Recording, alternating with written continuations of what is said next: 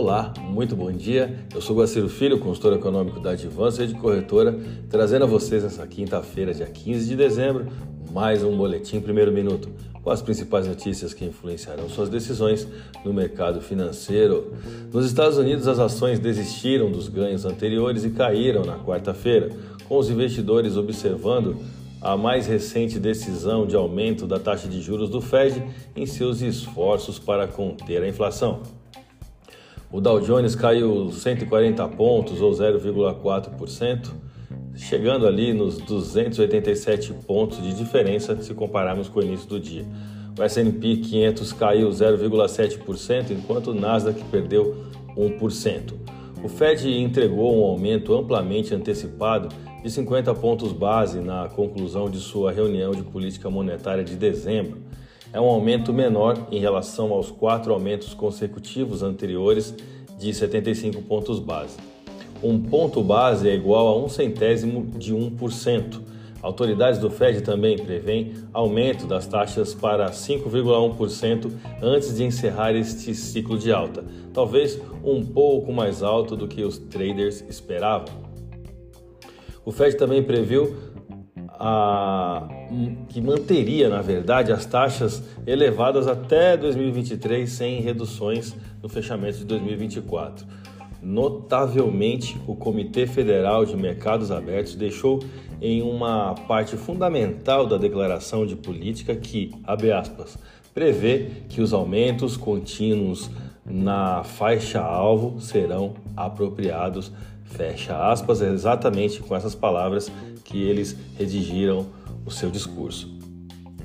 No geral, por aqui, os ativos brasileiros caíram após mudança na lei das estatais, com o dólar avançando frente ao real brasileiro durante boa parte da sessão. A agência de classificação de risco de crédito Moody's afirmou nesta quarta-feira que mudanças na chamada lei das estatais são negativas para os bancos controlados pelo governo, citando maiores riscos de governança. Uma vez que a intervenção política pode impactar suas estratégias de negócios e geração de resultados, fecha aspas. Segundo a Moody's, porém, apesar da indicação de que o novo governo aumentará a concessão de crédito por meio dos bancos públicos no Brasil, essas instituições têm forte capitalização no momento para apoiar essa estratégia, ou seja, tem uma gordura aí para que seja queimada. No entanto, o risco de conceder crédito com taxas mais baixas que os preços do mercado poderia resultar em pressões de rentabilidade em meio a um cenário de aumento do risco de crédito para 2023, concluiu a agência Moody's. Os agentes do mercado também digerem as declarações de Fernando Haddad, escolhido por Lula para ser o ministro da Fazenda de seu governo. Ele afirmou na véspera que poderá antecipar a apresentação de uma proposta fiscal que seja confiável e sustentável, aliando o compromisso com a estabilidade da dívida pública e com a área social. Vamos aos gráficos, eu vou começar pelo dólar.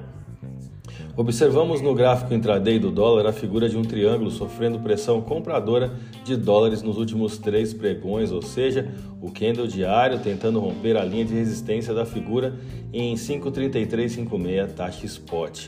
No entanto, analisando o gráfico semanal, ainda temos um mercado andando de lado nas últimas 13 sessões. O volume de negócios na última sessão foi de 182 bilhões de reais em contratos futuros de dólar negociados na bolsa brasileira, o que representou uma alta de 0,7% com taxa spot de 5,3211. Vamos ao euro. O euro completou o quinto pregão de ganhos diante da divisa brasileira, dentro de um claro movimento de saída de capital estrangeiro.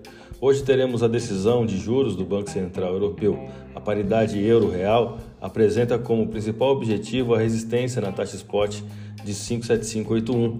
A moeda da zona do euro fechou a última sessão com valorização de 0,5% e taxa spot de 56585. A minha dica você já sabe. Siga nossos boletins para ficar sempre conectado às principais notícias.